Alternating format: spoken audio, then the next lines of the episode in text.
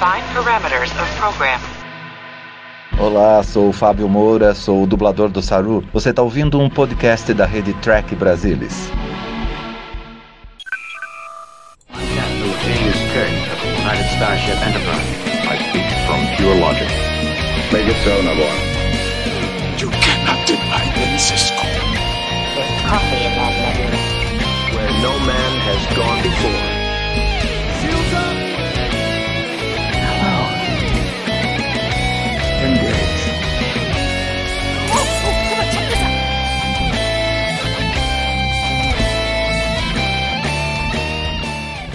Olá, seja muito bem-vindo a uma edição extra do Trek Brasilis ao vivo. Vamos discutir as nossas expectativas, esperanças e tudo que circunda a estreia da terceira temporada de Star Trek Discovery. Pela primeira vez, vamos conhecer o século 32, uma época jamais mostrada antes em Jornada nas Estrelas. Para bater esse papo aqui comigo, Hoje, em antecipação à estreia do episódio, que acontece agora por volta das três e meia, quatro horas da manhã desta quinta-feira, aqui pelo horário de Brasília, mas lá nos Estados Unidos, no CBS All Access, e na sexta-feira, assim que virá a meia-noite, lá em São Francisco, aqui no Brasil. Não se confunda, o fuso horário é esse mesmo.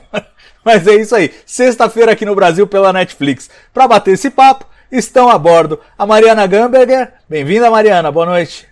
Boa noite, galera. Finalmente chegou o dia da estreia da terceira temporada de Discovery, mais esperada do ano. É isso aí, o nosso craque do TB News, Alexandre Madruga. Bem-vindo, Madruga. Salve, galera. Pô, boas-vindas, né? Porque vez, tô debutando aqui, né? Pelo menos comentando. É isso aí. E o nosso queridíssimo Gustavo Gobi, que já soltou um Black Alert furando o TB ao vivo, já comentou algumas das suas expectativas, mas comentará aqui também com a gente. Bem-vindo, Gustavo. Boa noite, gente. Não, não foi, não. Falei pouca coisa, a gente só pincelou lá no Black falou, focou mais nas novidades da New York Comic Con, então guardei as teorias, as esperanças aqui pro TB ao vivo. Pode ficar tranquilo. tá certo. E antes da gente falar aí de propriamente de Discovery, vou dar outras notícias que têm a ver com Trek Brasilis, mais especificamente com a coleção Trek Brasilis. Bom, tem a ver com Discovery também. Se você curte Discovery, saiba que a nossa, a nossa edição de novembro da nossa coleção de livros, a coleção Trek Brasilis, ó, tô com ela aqui inteirinha, pra vocês verem, a edição de novembro é, vai ser sobre as origens de Star Trek Discovery. Então, Estaremos trazendo aí todos os detalhes da atribulada produção, com a dispensa do Brian Fuller antes da, do início da produção, como é que foi aí a criação dessa série, que agora está chegando gloriosamente à sua terceira temporada.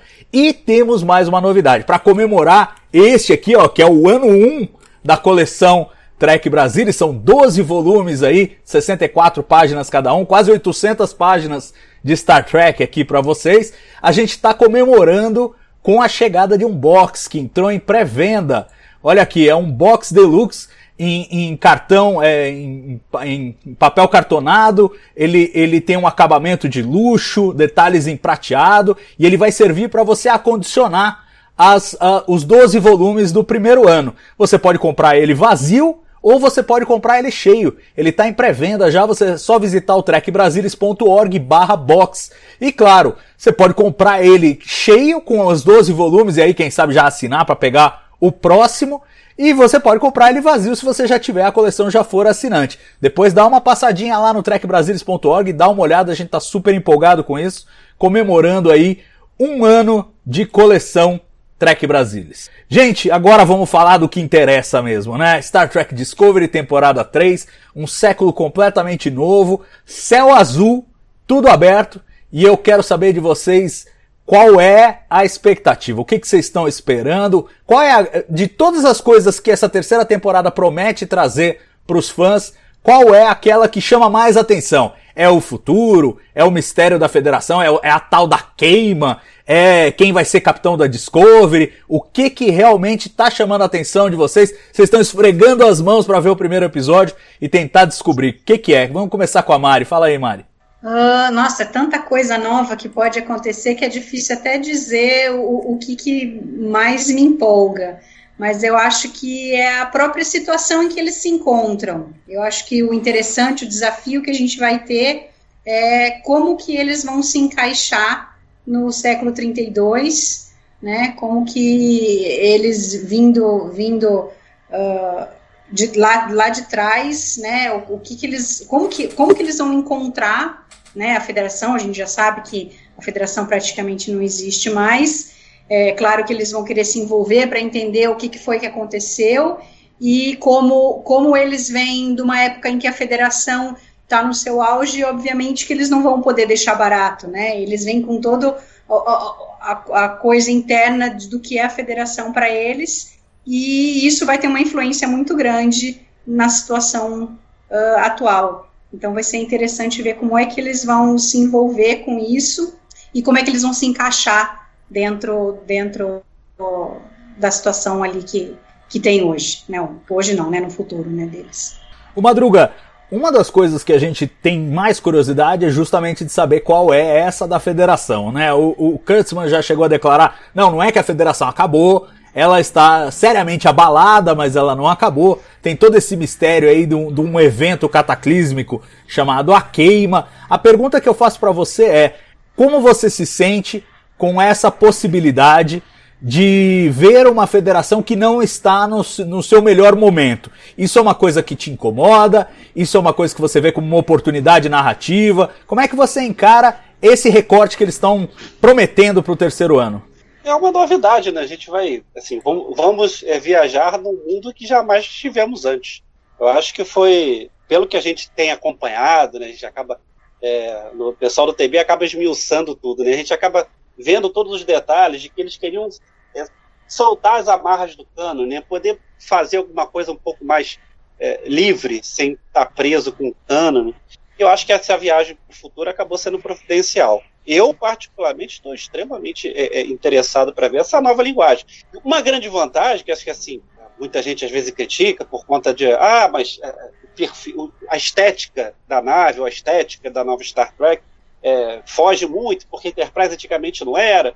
Eu acho que a saída para o futuro vai poder abusar de efeitos e tudo que eles têm que fazer agora, e sem ter problema nenhum, porque vamos estar tá lá mil anos, 950 anos no futuro e vai estar tá tudo bem. Eu, particularmente, estou extremamente interessado. Eu acho muito bom. Eu acho muito bom.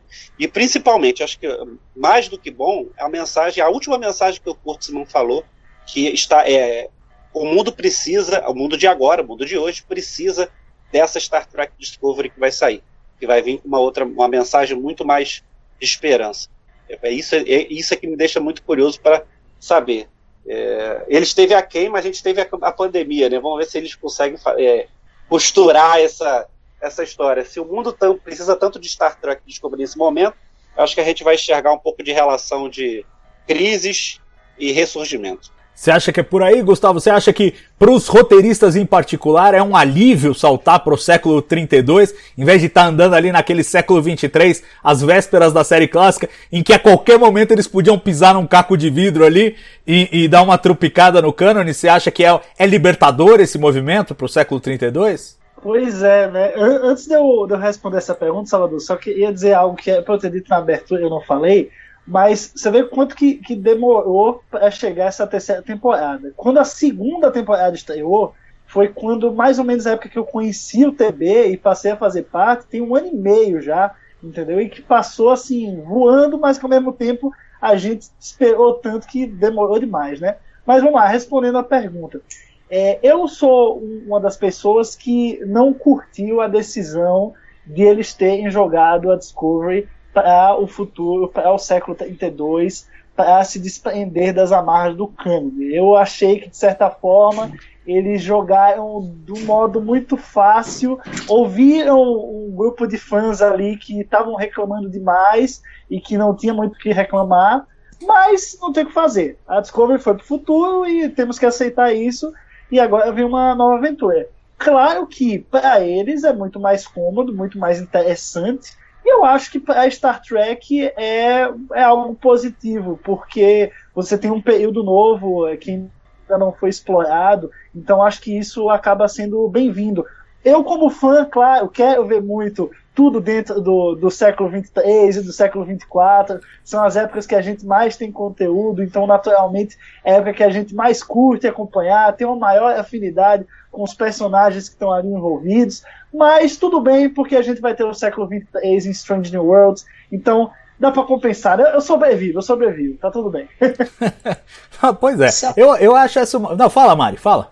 Eu só falo um comentário, que embora a gente possa achar é, que eles vão ter uma liberdade maior para criar as coisas, é, eles também têm uma responsabilidade muito grande, porque o que o, a maneira com que o que eles criarem naquele ponto, você vai ter do século, né, do, terminando o Picard, Nemesis, até o século 32, é, é um vazio, mas o que eles determinarem agora, no século 32, eles não vão poder não vão poder criar outras coisas nesse intre que, que é, não tenham a ver com o que aconteceu, né?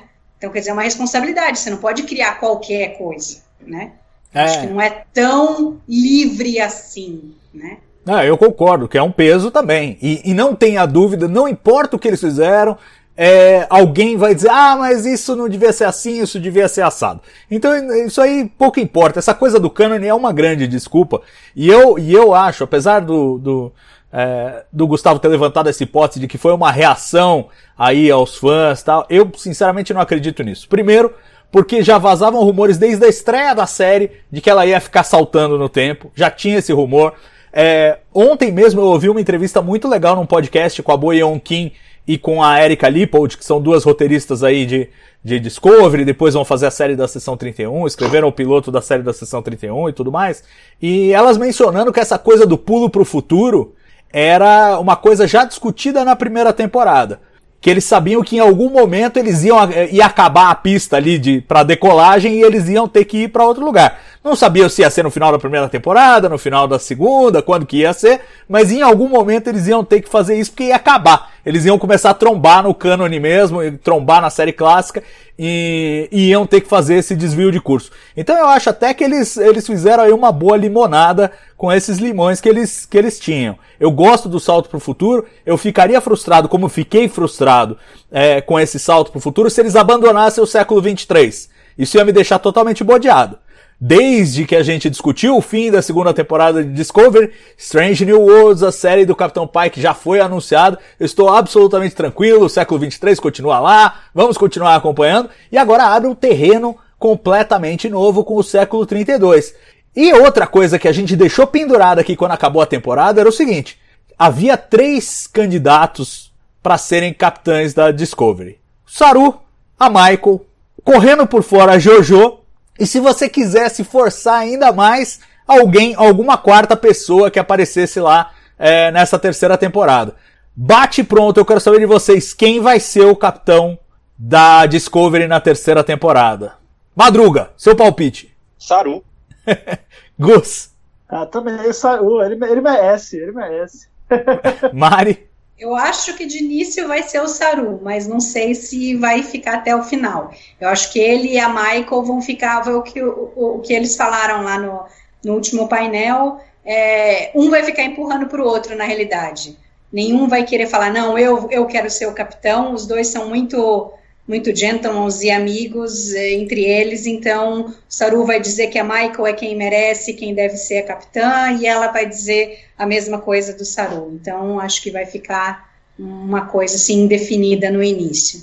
Legal. E a gente tem a perspectiva da introdução de um novo personagem, o Cleveland Booker, né, interpretado pelo David Ajala, e disse que esse personagem será meio que o olhar para o século 32, a introdução para o século 32 para essa tripulação. Vocês têm alguma expectativa é, para esse personagem em particular? Parece que ele fica ao longo de toda a temporada, né? A gente viu ele tweetando no final da produção da temporada. Vocês têm alguma expectativa? Alguma coisa nos trailers chamou a atenção de vocês? Vocês esperam que finalmente a Michael vai encontrar aí a, a sua alma gêmea depois de dois anos sofrendo na mão do Ash Tyler, que não era o Tyler? É, superado isso agora? O que, que vocês acham, Gustavo?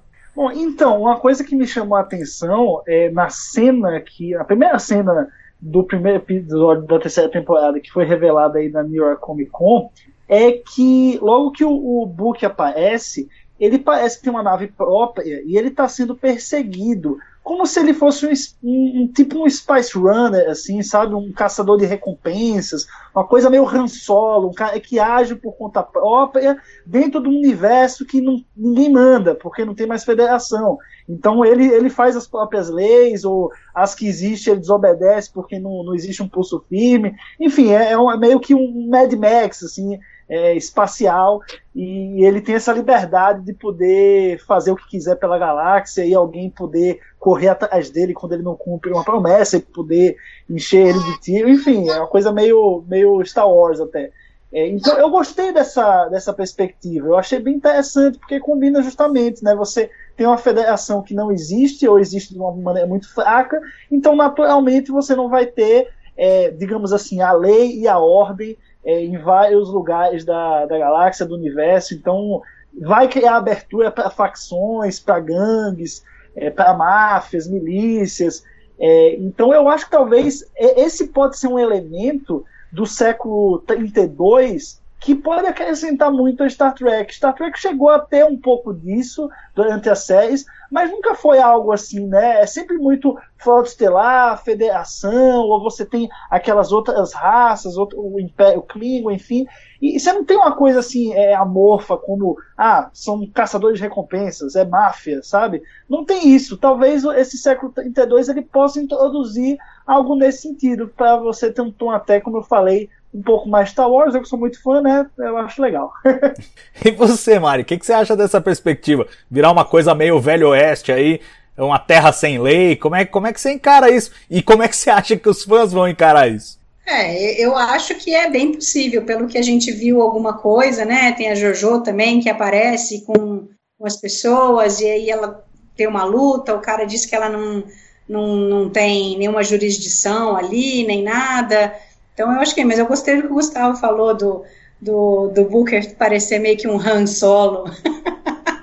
gostei dessa, dessa comparação. Pode ser que seja por aí. Vai ser interessante porque ele vai ser a, a ponte realmente, né? Uh, ele vai trazer para Michael, principalmente, pelo menos o que a gente viu é, pelos trailers, que, que é com ela que ele vai ter mais contato, pelo menos inicialmente. Então vai ser interessante ver a visão dele é, através dele, né, do século 32 inicialmente. Vamos ver o quanto que ele vai ajudar.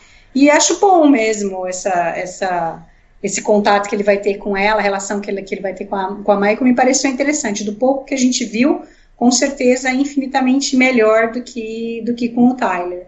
É isso aí. Em termos de introdução de personagens, temos também duas novidades importantes. Bom, não falamos do gato, né? tem o gato. Mas, se vocês quiserem comentar do gato também, vocês fiquem à vontade, mas eu já vou jogar. Vou passar a bola para personagens que parece que vão ter um pouco mais de peso, que são os interpretados é, por Blue Dibario e pelo Ian Alexander, é isso? Acho que é o nome dele. É, respectivamente, Adira e Grey.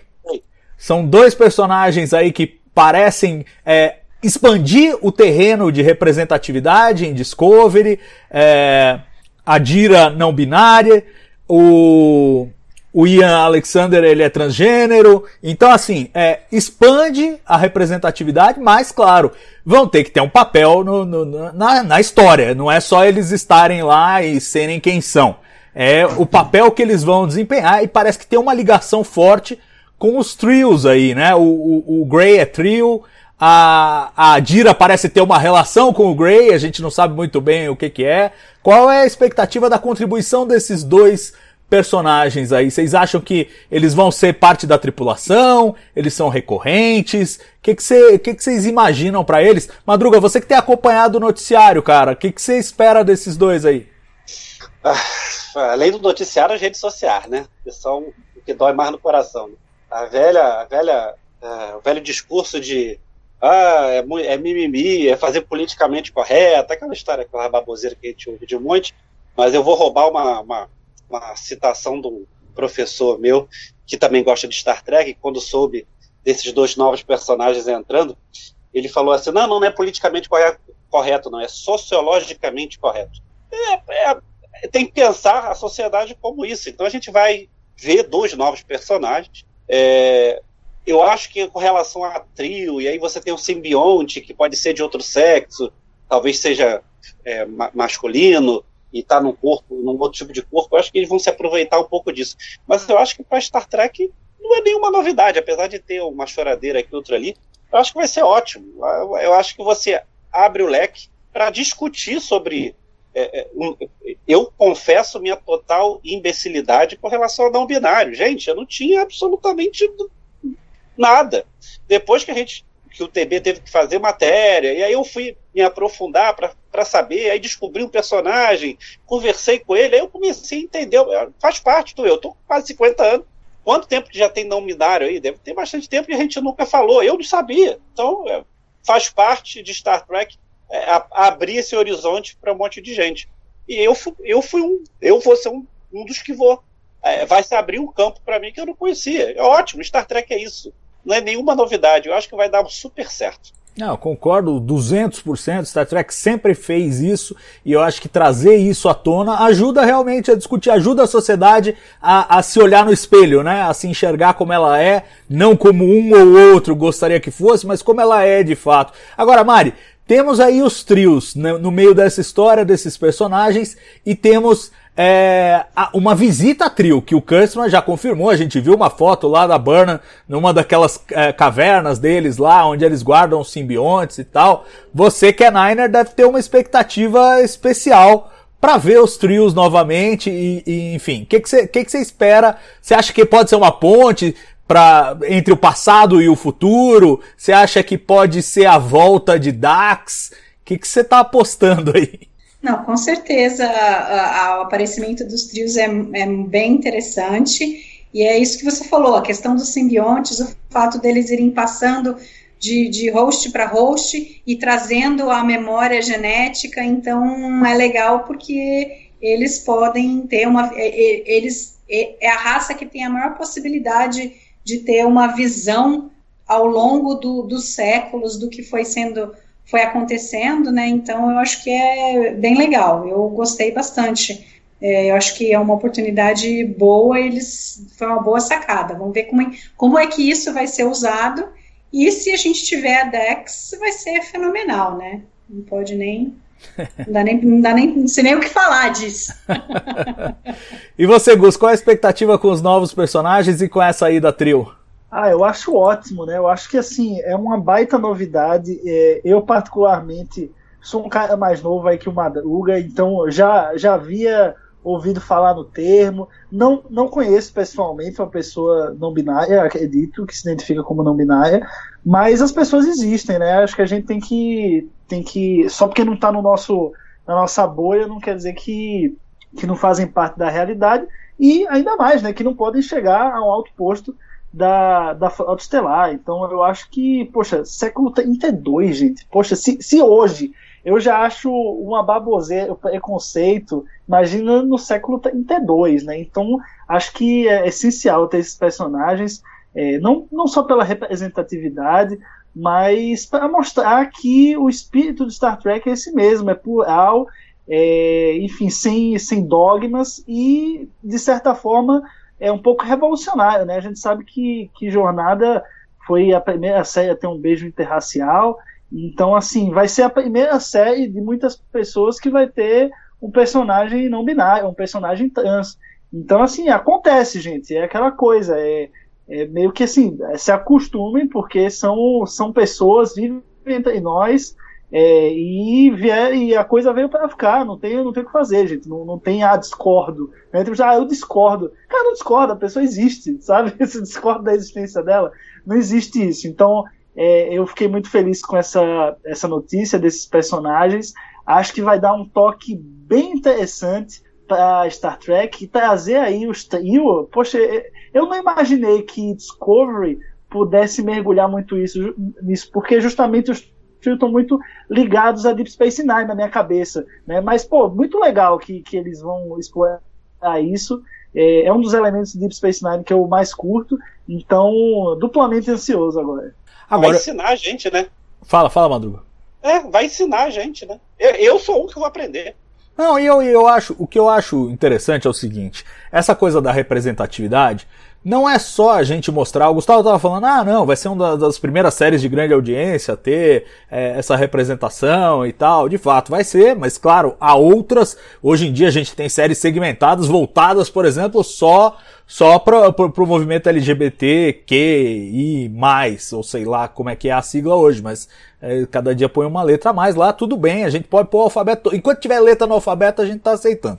Agora, é, o, o lance é o seguinte, o que Star Trek faz, que nenhuma dessas outras séries faz, é mostrar, um, que essas pessoas continuam existindo no futuro, ou seja, há futuro para essas pessoas, né? E dois, que elas não são julgadas por quem elas são nesse futuro. São as duas coisas que Star Trek sempre fez, desde que a, a Tenente Uhura apareceu na ponte da Enterprise e, e, e toda uma comunidade que era alijada, é, principalmente nos Estados Unidos, mas em todas as partes do mundo, se sentiu representada e falou, não, eu existo no futuro e, e eu posso ser um profissional altamente capacitado que estou trabalhando na ponte de uma nave estelar, né? E, e, bom, Madruga pode falar isso de carteirinha, né, Madruga? Você, você acha que se sente representado e sente que Star Trek faz diferença para você nesse sentido, não? Sim, sim. E, eu ia falar uma coisa, é, eu comentei na primeira fala que eu, eu acabei pesquisando e conheci um personagem que a gente discute aqui no, entre nós. A gente já estava meio apurando, fazer uma matéria com, com alguém que é não binário. A gente já estava pensando, a gente aqui pensa na frente. E eu já tinha achado um personagem não binário. E aí, é, é, é, você vê como é que é legal, né? A gente vai apresentar, né? A Star Trek vai apresentar, enfim, é, a maior prova de que, enfim, no futuro esse negócio de preconceito acabou, essas coisas. Então, assim, eu acho que, acima de tudo, é, é, além de se sentir representado, o detalhe mais importante, essa pessoa que eu estava conversando, para falar, a não binária, para a gente estava conversando, de repente pode surgir uma matéria, quer saber se tu tem interesse, quer dar entrevista. A pessoa ficou tão interessada com o tema, ela falou assim: ah, legal, gostei disso. Vou ver Discovery. E ela nem, é, nem gosta de Star Trek. Ela falou: ah, vai ter? Não, eu vou ver Discovery, só para ver como é que é. Então você vê a capacidade de agregar. Além de se representar, né? Com certeza essa pessoa que eu falei se sentiu representada. E automaticamente falou: opa, Star Trek, Discovery, nunca vi, vou ver. É isso que Star Trek é. É, não, sem dúvida. Eu acho assim, a Nívia no, no chat aqui, ela toma um certo cuidado, e eu concordo com ela, que tudo pode dar certo ou errado na execução, né? Na teoria tudo é maravilhoso, na execução nós vamos ver, né? Agora, já tem um histórico bem bacana com o Discovery, que é a relação do, do, do Colbert e do Stamets, né? Que na minha modesta opinião, eu vou, vou jogar para vocês, acho que foi maravilhosamente bem trabalhada como uma não questão. Ninguém nunca colocou em questão aquilo, ela simplesmente é da forma como deveria ser. Espero a mesma coisa agora desses novos personagens, mas dá uma certa confiança, né, Mari, né, nessa equipe de produção é, depois deles terem introduzido com muito atraso o primeiro casal homossexual homoafetivo aí da franquia, uma coisa que estava devendo realmente há, há, muito tempo, né? É, esse foi um dos pontos em que Star Trek, infelizmente a gente tem que admitir, não foi vanguardista, mas agora está recuperando o atraso e acho que de uma forma bastante qualificada, não, Mari?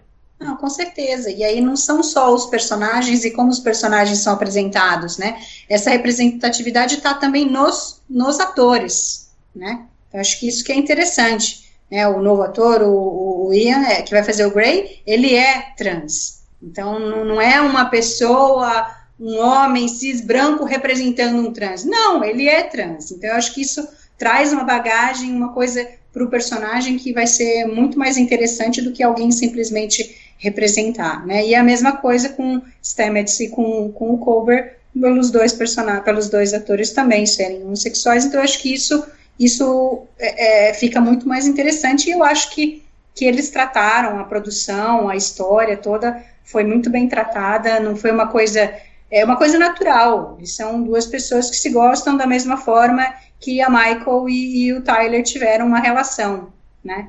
Então eu, eu, acho que isso é bem isso daí mesmo, Salvador. Não, legal. E, e aproveitando, vou perguntar da, da, expectativa de vocês com esses dois personagens. A gente sabe que eles estavam é, teve uma morte no meio do caminho. Eles estavam meio que reatando ali no final do, do, do segundo ano. O que, que vocês esperam para essa dupla de personagens no terceiro ano? Madruga, você acha que a, a morte do, do Colbert é assunto encerrado e agora eles voltam a ser um casal como eram antes? Que que você, qual é a tua expectativa? É, eu, tu falou de como foi feita, construída toda a história deles, né? Eu acho que foi tão delicado a maneira que fizeram a história deles. Foi extremamente é, é, respeitoso. Foi delic... A história dos dois foi contada muito legal. Né? Você começa com escovando o dente no banheiro. Assim, é uma coisa muito pessoal, muito simplista. Eu acho que eles trataram, facilita, eu acho que a Mariana falou uma coisa certa, né? Eles não estão representando papéis. Claro, tem um personagem. Mas eles são. Então, é, isso também tem um peso danado. Eles também se sentem representados e se fazem representar. Para mim, a história deles é fantástica. Eu acho que é o Uber morreu, viveu, e a gente tem. Não precisava morrer, mas enfim, morreu. Mas já viveu. Então, enfim, eu acho que assim, fez parte da história deles a reconstrução e agora vai ser um novo caminho para eles. Eu acho que vai ser. A história dos dois é muito bonita, é muito bem construída, é muito bem feita. Não tem assim aquele tem gente que se, se ofende. Eu acho absolutamente improvável se, se, se achar tão ofendido, é uma bobagem, mas enfim, é tão bonita a história dos dois e ela é tão bem contada ao longo de Star Trek Discovery. Gente, quem não torceu pelos dois? Eu duvido. Quem não torceu? Todo mundo torceu porque a história é linda. Isso é que conta. É isso aí. E, e olha, na, na, segunda temporada, a gente entrando na segunda temporada, tinha um elefante na sala, a gente falando de elenco aí. O elefante na sala da segunda temporada era o Tyler. Ninguém sabia o que fazer com aquele homem. Tanto que ele saiu com a Lirel lá no final da primeira temporada, a gente falou, bom, agora dá um sumiço no cara, né? Deram o jeito de trazer de volta, trouxeram pra sessão 31, patati patatá. Eu acho que o elefante na sala desta terceira temporada é a Imperatriz Jojo. Como que ela se encaixa? O que, que vocês acham que vão fazer dela? E mais, como é que a gente sai disso e acaba indo desembocar numa série da sessão 31 protagonizada por ela? Alguém tem alguma ideia? É, Gustavo, te incomoda a presença da Jojo aí na, na terceira temporada? Ela é um, ela agrega? Ela é um complicador? Como é que você vê? é complicado, né? Eu gosto muito da personagem dela. Eu sou um fã é, é, total do universo espelho. Então, ter uma personagem do universo espelho é, nessa linha do tempo, eu acho, acho isso incrível, assim. E, e, a dinâmica, né? Como, como que ela conhece muito a Michael, mas ao mesmo tempo não conhece. Eu achei isso, isso bem bacana. Agora, claro, eles têm esse compromisso de engatar, de certa forma, o fim dessa essa terceira temporada é, ou talvez o fim da quarta, mas eu acho que já na terceira, com a saída da sessão 31, tendo ela como protagonista. Eu acho que jogar ela de volta para o século 23 é muito complicado. E no futuro a Discovery possa também voltar para o século 23 e aí, pô, não adiantou de nada toda a carga dramática da viagem da Discovery para o século 32. Então, assim, eu acho que realmente ela, de alguma maneira, ela vai, a jornada dela vai para outro, outro sentido, sabe? Outro, outro lugar. Talvez é ela que comece a construção da seção 31 dessa nova federação que vai ser formada. E aí, claro, né, ela, ela é como é, eu não confiaria muito nela, não, mas, enfim, talvez é, isso seja um dilema nessa temporada. Mas eu espero que realmente essa sessão 31, que vai ser abordada é, nessa nova série, ela parta daí, né? Parta desse momento na história, parta da Jojo no fim dessa temporada, é, até, até talvez as, as, duas séries possam ter um leve crossover em alguns momentos, né? A gente não sabe, mas acho que tem que ser a partir daí, senão vai ficar muito embolado, fazer outra viagem no tempo. É, e eu acho que a personagem é uma oportunidade também, essa terceira temporada, da personagem se provar. Porque assim, a gente curte ela, né? É muito legal. A, até a JoJo da, da linha do tempo original é muito legal. A do, do espelho eu acho ainda mais legal, mas ela ainda precisa de um, de um combustível para a gente bater o olho e dizer: putz, realmente a gente precisa de uma série protagonizada por essa personagem. Tipo, eu não consigo ficar sem essa JoJo, esse, enfim, esse esse humor dela. Não consigo ficar sem isso. A gente precisa uma série dela. Eu acho que tá faltando esse combustível que talvez a terceira temporada de Discovery possa dar para ela. E daí, quando vier uma série da sessão 31, a gente abraçar de olhos fechados, praticamente, é, confiando no que nos, nos foi, que foi criado de expectativa a partir da terceira temporada. É, eu acho muito pertinente isso que você fala, e é basicamente o que aconteceu com o Pike. O Spock é o número um, né? Que uma vez que você viu, não dá para desver. Você quer aquilo para você, não tem jeito. Eu pergunto, pergunto pra Mari, Mari, essa, essa é a tua avaliação também? A Jojo ainda precisa entregar alguma coisa? Assim, eu adorava a Jojo Prime. A Jojo do Espelho, embora eu ache muito divertida, ela é isso, ela é divertida, ela tem aquelas, aquelas falas de uma linha engraçadas tal, mas ela realmente não tem esse, esse núcleo do personagem que você fala, não, eu tô investido nesse personagem. Você acha que é isso que tá faltando, Mari?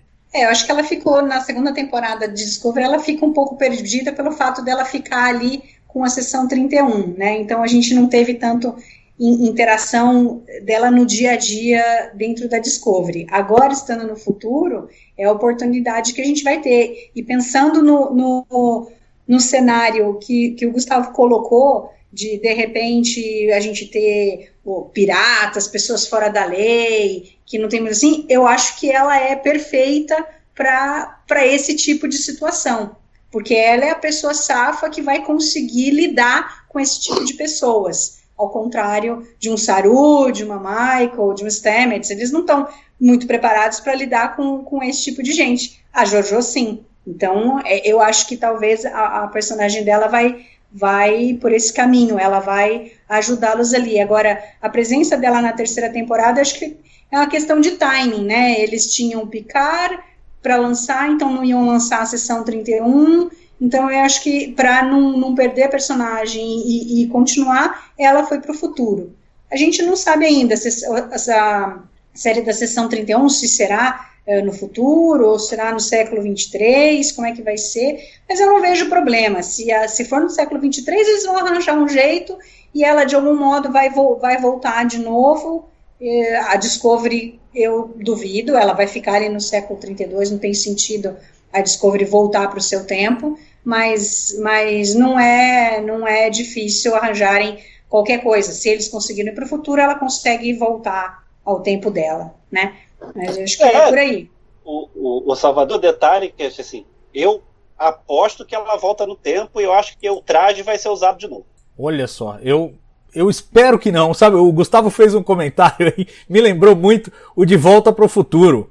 De Volta para o Futuro, que o Dr. Brown manda o Marty de volta para 1985 e o Marty aparece correndo atrás dele. Fala, não, eu mandei você de volta para o futuro, mas eu voltei, doutor, eu voltei do futuro. É, é tipo, e aí acaba o filme. é, é, tipo, é uma cena de humor, não dá para fazer isso em Discord. Não pode mandar ela de tipo, eu voltei do futuro. Não vai dar, eu acho. Por quê? Porque além de tudo ela vai com muito conhecimento. Ela sabe tudo o que aconteceu do 23 até o 32. Como é que você põe Mas ela aí você tem o Tyler lá atrás e ele e, e, aparentemente ele faria parte da série da sessão ah. 31. Então, é, não dá isso, pra saber, isso é uma, difícil, isso é uma né? premissa nossa. A única vez que Eu consultaram. Que dois elefantes. A, a, única vez que consultaram o Shazad Latif perguntando da série da sessão 31 se já tinham consultado ele, já tinham conversado com ele, ele falou ainda não. Então eu não, não sei se ele tá nessa série. Não sei mesmo. Eu acho que ele pode aparecer de repente como um recorrente de vez em quando na, na série do Pike. Tá ali no mesmo século. Se eles quiserem trazer o ator de volta, é por ali que eles têm que trazer. Agora, é, não sei, gente. Então eles iam forçar essa barra só pra usar o Tyler. Não sei. Eu, eu, eu espero sinceramente que não. Mas o, o Madruga tá apostando que sim.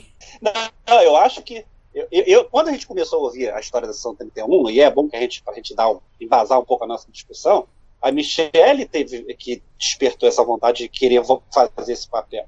Então, assim, é, em tempo, concordo com o Salvador, a, a Joe Prime é sensacional. Eu achei que foi tão pouco usada. Podia ter feito por uns cinco episódios. É, é, muito, era muito boa aquela capitã, gente. Que que é isso?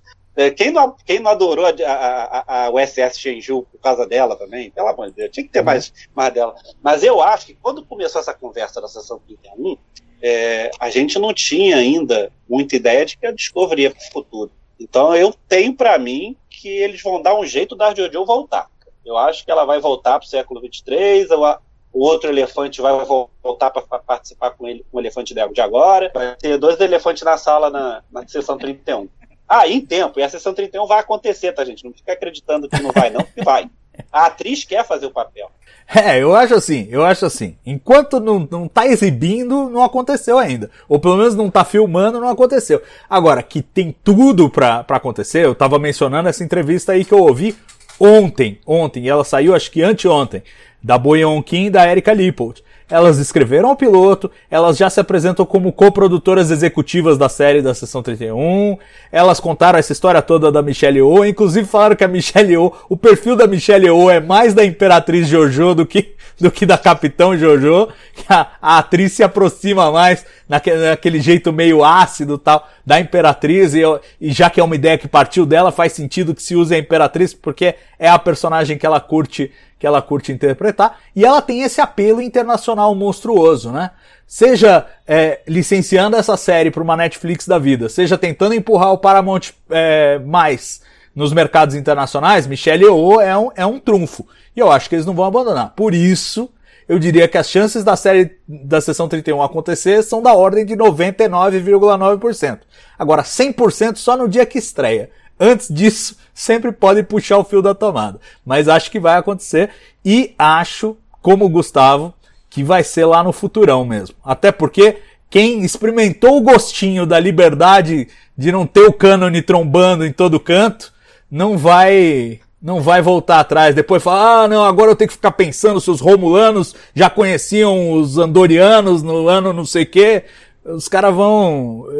Vai, não, não, adianta. Agora que eles foram pro futuro, eles vão sentir uma liberdade que, que eles nunca tiveram. E eu acho que nós, como audiência, também. De falar, olha, putz, tudo é novo. A, a, cada lugar que você vai, mesmo que você vá a um planeta conhecido, você vai a trio, mas, mas é uma nova circunstância, é uma nova, é um novo trio. Então, é, tudo isso vai ser, acho que, muito empolgante. Agora, por falar no contraste entre novo e velho, eu queria perguntar para vocês se algum de vocês conhece, já viu a série Andrômeda. Já, o Madruga conhece. Bom. Já ouvi falar. Pois é, para os dois que não conhecem, eu acho que a gente tem que levantar essa bola aqui porque tem uma certa similaridade. E aí eu queria saber de vocês o que vocês acham. Para quem não conhece, vou dar uma, uma, um resumo rápido. Andrômeda é uma série creditada ao Gene Roddenberry. É baseada em documentos que ele deixou, mas foi produzida póstumamente depois que ele morreu.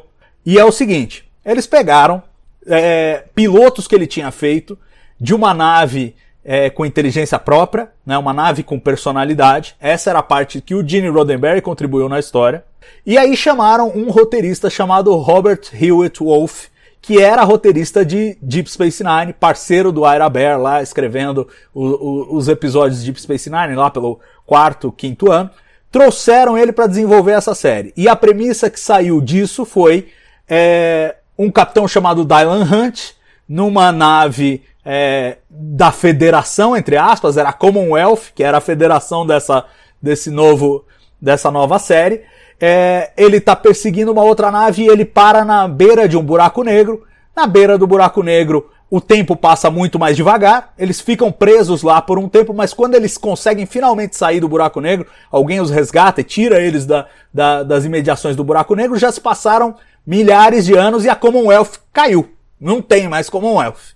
E aí a missão e a série se concentra nessa nave tentando restaurar a Commonwealth. Parece um pouco com a série que a gente tá ganhando agora na terceira temporada, né? Então, assim, a primeira pergunta: vocês acham que haverá essa polinização cruzada? Haverá essas referências? Haverá alguma coisa é, similar? Ou eles vão procurar fugir disso? E, e a segunda pergunta é: existe algum problema na cabeça de vocês deles buscarem alguma coisa que é parecida com isso? Porque afinal de contas, é... essa era uma ideia do Wolf para Star Trek. Ele queria fazer isso em Star Trek e não pôde fazer em Star Trek. Porque naquela época Star Trek era, era Berma, ninguém derruba a federação, você tá louco? É... Mas é... agora a gente tem essa possibilidade num século muito distante. Eu quero saber se incomoda vocês a similaridade e se e se vocês acham que tem sim uma inspiração de, de parte a parte, vou começar pelo Madruga, que é quem conhecia aí Andrômeda. Diga aí, Madruga, o que, que você acha dessa, desse paralelo, cara? É, a Discovery tá na cara que vai ser a redenção da frota, da federação, enfim. Isso eu acho que está muito evidente. Ela chega no momento que a federação, é, como é que diz o book, né, deu uma quebrada para a esquerda. então, enfim, eu acho que é isso. Eu não vejo problema nenhum. Eu acho que a gente só vai ver muito, muito é, muito mais profundidade. Eu acho que a gente vai ver muito mais profundidade do que viu em Andrômeda. Mas a gente vai ver correlação o tempo todo. Isso eu não tenho dúvida. Agora, que é que a gente precisa entender, a está muito claro, pelo menos vamos ver se eu não queimo minha língua, mas a Discovery parece que vai ser a responsável pela esse ressurgimento da, da, da federação. Então, similaridades vão haver. Isso aí não vai ter jeito. Ah, vai ter gente aberta falando disso, não devia nem ter falado. Mas se eu não falasse, eles iam falar do mesmo jeito. e eu acho que a gente tem que falar, porque, bem ou mal, é uma série que tem ali parte do DNA do Roddenberry. Então, naturalmente, os fãs de Star Trek na época é, foram olhar essas séries, essa como, assim como Terra, Conflito Final, que também é, tinha uma origem ali na, nos escritos do Roddenberry, e, e eu acho que é, um, é uma premissa fascinante. Já era em Andrômeda, quando foi mal executada pra burro, principalmente nas temporadas posteriores, no comecinho ainda era legal, depois degringolou, e agora eles têm a chance de fazer direito e fazer um universo muito mais expandido. Mari, te incomoda essa premissa assim de tipo restaurar a federação ou tudo bem para você? Não, eu acho, eu acho muito bacana e eu acho que é, eu não assisti Andrômeda, então não tenho como eu dizer sobre a série em si, mas Star Trek já vem né, do universo criado, estabelecido há muito tempo.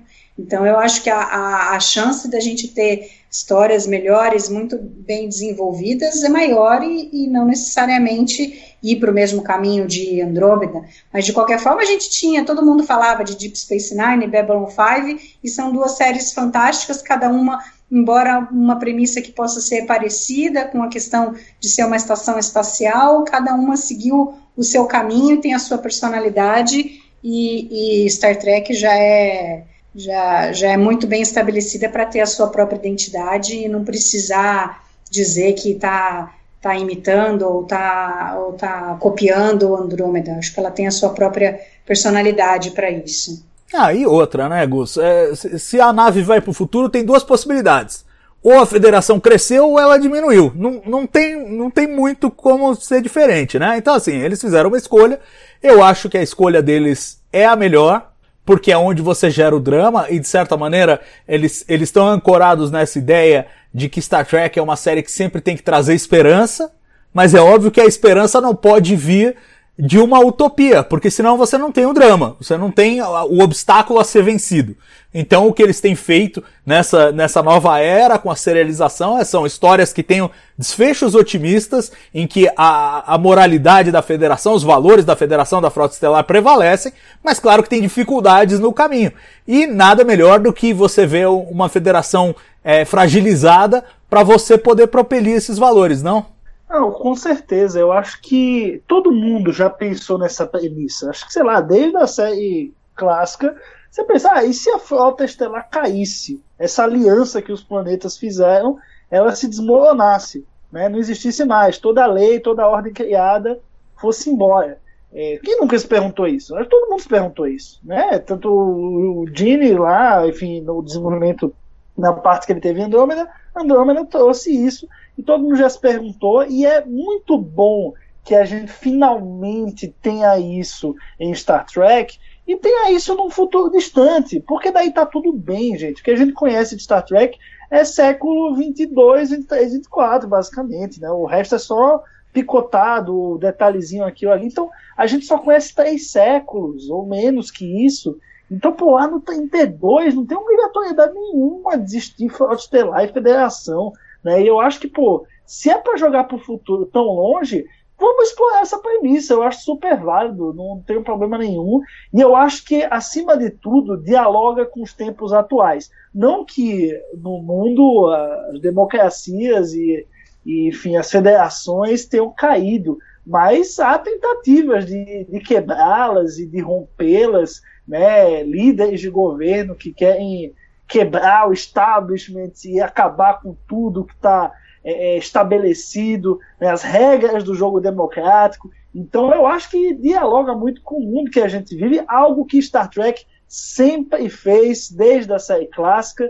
Então eu acho que é uma maneira muito interessante da gente mostrar talvez os perigos né, de você ter esse avanço dessa quebra das regras por completo, né, esse desrespeito completo às regras do jogo, esses valores morais que a federação traz. Né? Então, eu acho que dá para criar um paralelo muito interessante. E claro, a gente torce que ao final da temporada é, a gente tem esses valores restabelecidos, uma federação comece a, a, caminhar com as próprias pernas novamente, que a tripulação da Discovery ajude nessa, nessa missão que a gente parece ver que lá no século 32 já tem algumas pessoas aqui e ali tentando recompor, né? uma espécie de uma resistência ali para recompor a federação. Então acho que vai ser muito legal e tem muito a ver com o que a gente está vivendo no mundo. Lógico que de uma maneira extremizada, porque né, a gente não está vendo grandes democracias caírem ainda, mas antes a gente tem um alerta. Né? Eu acho que o alerta tem que ser dado antes da coisa ruim acontecer, não depois. Então eu acho que Star Trek vem aí para esse diálogo e é muito importante. Eu acho que é justamente por isso que a questão que o Madruga falou, né, de essa temporada de Discovery ser muito importante para o mundo que a gente vive, eu acho que é, é por esse caminho, da gente perceber o quão é, complicado pode ser se a gente simplesmente chutar o balde e não obedecer mais nenhum valor moral, não seguir mais nenhuma regra é, de pluralidade, de respeito, de democracia, enfim, de tudo que, que a federação preconiza. Então vai ser muito interessante ver, ver isso aí. Falou bem e falou bonito. Manda, Madruga. ah, é. Só para só pra, até para dar mais embasamento para o que o Gustavo falou, é, já tem aquele episódio do Picard, lá de nova geração, lembra? Daquela juíza que tudo estava meio que se corrompendo. Qual é o recado final do Picard naquilo, né? Temos que ser eternamente vigilantes. Então, assim, é, eu acho que é o recado que o, que o Picard já deu lá no meio de nova geração, e isso a gente está falando de quantos anos atrás, hein? Quantos anos atrás nós estamos falando disso? E a gente vem discutir isso agora. E, e, eu acho que, a, pelo que o Kurtzman falou, que é a mensagem de esperança, e a mensagem, e a entrevista que ele deu que acha que Discovery tem vida longa, para muito mais temporadas, é sinal de que a gente vai ver muita, muita esperança, muita federação, muita, muito ressurgimento daqui para frente. É, que de certa maneira é o que a gente precisa no mundo. Outro aspecto, é, você falou essa questão da eterna vigilância, né? Justamente a frase, o preço da liberdade é eterna vigilância, é justamente do Thomas Jefferson, né? que foi um dos autores da Declaração de Independência dos Estados Unidos, que a gente sabe que é o país ali que tem os valores que mais se aproxima da federação. Né? A federação é bem aquela coisa americana, liberdade, não sei o quê.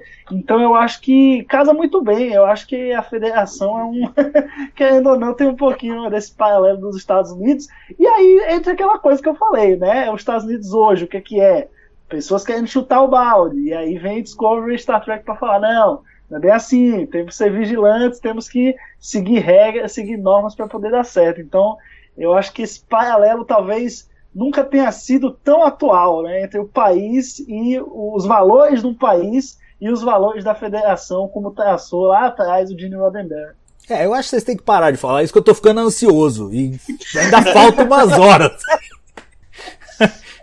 e, é, e é com isso que eu queria terminar com vocês, gente. Como é que tá a ansiedade para mergulhar nessa terceira temporada? A gente acabou de sair aí de 10 episódios de Lower Decks. Mas agora a coisa se eleva para um outro nível. Por mais que eu tenha amado de paixão Lower Decks, agora nós vamos para uma série live action e uma série live action que tem um alcance aqui no Brasil bem maior por conta da Netflix. Qual é a expectativa e, e assim, a ansiedade? Porque eu tô ansioso, eu confesso a vocês que eu tô ansioso. Mari? Ah, tô morrendo aqui, né? Depois de tanto tempo é, esperando a, a nova temporada, Sei, vou até madrugar. Acho que, acho que hoje não trabalho amanhã, mas acho que vou acordar cedo, viu? e você, Madruguinha?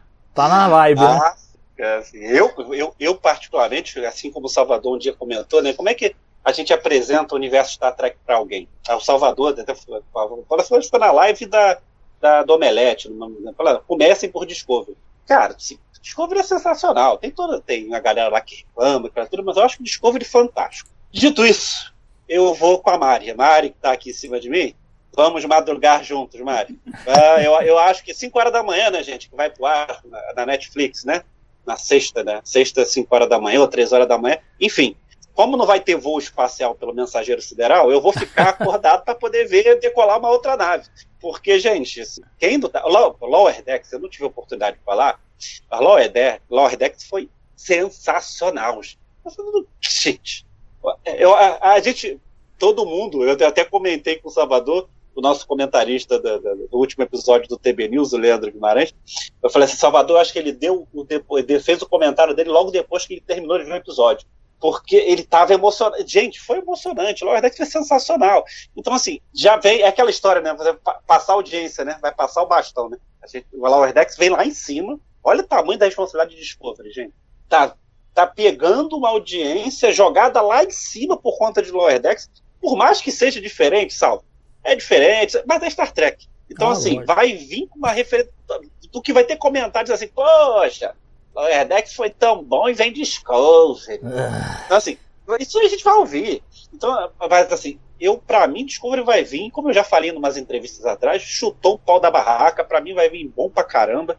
A ansiedade tá batendo a mil, só pelo que a gente está conversando aqui há uma hora. É, a gente já tá meio que identificando tudo que vai vir de informação, e aí o Kurtzman ainda me vem tá parecendo Frakes naquela semana, né? Que estão falando a semana inteira. O Kurtzman chega e fala: Star Trek Discovery vem no momento ideal, no tempo certo para trazer esperança. Matou a gente do coração. Agora mesmo, aí depois da live, como Salvador, é melhor parar de falar porque a gente tá ficando mais ansioso. Mas é porque é isso mesmo. Eu acho que ela vai vir de novo e vai arrebentar. E Nossa. que vai ter um monte de temporada, né? Não vai acabar na quarta, não acabou na segunda, não acabou na terceira, não vai acabar na quarta eu sou super cauteloso. Você, vocês estão contando muita vitória. Eu, eu, assim, como um cara que acompanhou muito futebol nessa vida, a gente não seca desse jeito. A gente não seca desse jeito, não. A gente não fala, ah, vai ser 5 a 0 Calma, calma. Vem a terceira, a quarta eles vão filmar, a quinta não sabemos. Vamos esperar, calma. Mas que eu tô ansioso pela terceira, eu tô. E você, Gus? Ah, a expectativa é muito grande, né? Eu acho que, poxa, estreia de nova temporada de Discovery, como eu já falei lá no começo, me remete o período que eu estava conhecendo mais o mundo Star Trek, que eu tinha recém entrado pro, pro TB. Então tem, tem um gostinho especial, até estar tá aqui nessa live para poder aquecer, né, para essa terceira temporada. E, cara, eu acho que assim, só, só pensamentos positivos, assim. Eu acho que é uma série muito promissora. Ela, ela vem com uma pegada nova, quase como se fosse uma série nova mesmo. Esse pulo aí para o século 32 muda, tudo mudou logo até da, da série. Então, é, eu estou muito esperançoso assim que a gente vai ver é, cada episódio vai ter alguma coisa que a gente vai ficar, nossa, mas olha como é isso aqui no século 32, né? Olha essa tecnologia como mudou, olha essa nova tecnologia aqui que a gente nunca tinha visto antes, que agora é criaram. Então, putz, acho que vai ser uma, uma bela de uma jornada aí no, no futuro. E, bom, agora são 13 semanas de, de maratona, né? Saímos de 10 Lower Decks, vamos entrar em 13 e lembrando, o pessoal que está ansioso aí, né, por referências, eu só queria lembrar uma coisa para vocês, não sei se vocês já estão cientes, mas nessa temporada tem um episódio chamado Unification Part 3. Ou seja, não sei, mas o, o hype já vem. Você lembra desse? O hype já vem, né? Você, não, não fizeram à toa. Eles sabiam que se eles colocassem o nome do episódio esse, se, os fãs vão criar uma certa expectativa que eles vão ter que atender agora. Então, né? É, é, é o episódio que eu mais estou ansioso. Fala, Madru. Não, é, é pra Mari tinha falado assim, não, vai para como para ter muito Discovery. Discovery é tão ruim, mas tão ruim, que tá renovando já com a quarta, eu acho que já tá gravando, a gente vai descobrir isso depois que a, a terceira começar. Mas é tão ruim, tá tão insucesso, que só faz crescer. Impressionante. O, o Madruguinha, o Madruguinha tá muito amargo. Ele tá vivendo aí nesse, nesse mundo das redes sociais aí, nas, das redes insociáveis, como diz um amigo meu, e tá sofrendo. Madruguinha, vamos surfar, vamos curtir, pô, tá sendo legal pra burro. Quem não gosta, velho, não gosta, velho. A pessoa quer sofrer, sofre. Eu não vou, eu tô achando. Uma musiquinha de novo, Salvador. É? Ah, é, a musiquinha lá, né? Não, não, deixa a musiquinha. Não, é uma musiquinha mostrando que quem discute as coisas também ajuda a ativar os algoritmos tal e promove. Então se você deixar um dislike aí nesse nosso vídeo, você tá nos ajudando. É só isso. Não vamos, não, não vamos entrar nesse mérito aí. Eu acho vai que dar like, vai dar like. deixa eu, like. eu acho o seguinte, eu acho o seguinte, torcida fica na arquibancada, jogadores ficam no campo. E é isso. É, essa é a divisão sagrada. Gente, quero agradecer muito a Mari, ao Madruga, ao Gustavo pela presença aqui hoje. Obrigado. E, claro, agradecer a você aí em casa que acompanhou aí o nosso bate-papo, mais de uma hora, é, especulando sobre o que vem aí em Star Trek Discovery. Voltaremos. Bom, tem sequência aí infindável, né? Temos na sexta-feira tem o TB News aqui, você pode acompanhar com as primeiras impressões já do episódio. Depois no domingo, fala, fala, Gustavo. E amanhã tem TV Comics também, viu? Ah, é verdade. É, faz aí a propaganda então, Gustavo, vai. Ó, pra- não sei se vocês já estão acompanhando aí no canal do, do TB, né? Mas quinzenalmente a gente está publicando o TB Comics, que é um quadro curto, 3 a 4 minutos, explorando um HQ de Jornada nas Estrelas. Então amanhã tem TB Comics sobre um HQ de Discovery. O que, que aconteceu aí no pós-segunda temporada de Discovery. Não é a terceira temporada em HQ, mas acontecimentos do pós-segunda temporada. Então fica aí o jabá amanhã aqui no canal do TB. Boa. Ah, Então, deixa eu já também. então, mas eu já tava fazendo o seu, Madruga, mas faz aí, faz aí. Não, é. Você tá, o TB News essa semana, gente. Quem não quer ver spoiler, que agora o TB News essa semana vai ser spoiler aberto, tá? Vou logo avisando pra vocês que a gente vai contar um monte. Então tá bom, o TB News, vocês sabem, sexta-feira às 8 da noite aqui no canal. E claro, no domingo teremos mais um Trek Brasilis ao vivo para discutir aí sim, em todas as minúcias, não restará pedra sobre pedra do primeiro episódio da terceira temporada de Star Trek Discovery. Vamos aí contar as horas e logo logo estaremos vendo mais uma temporada de Star Trek. Um grande abraço para vocês, um bom fim de noite e até muito breve. Tchau. Pure logic. Make it so, Nabor. You cannot deny me, Cisco. There's coffee in that letter. Where no man has gone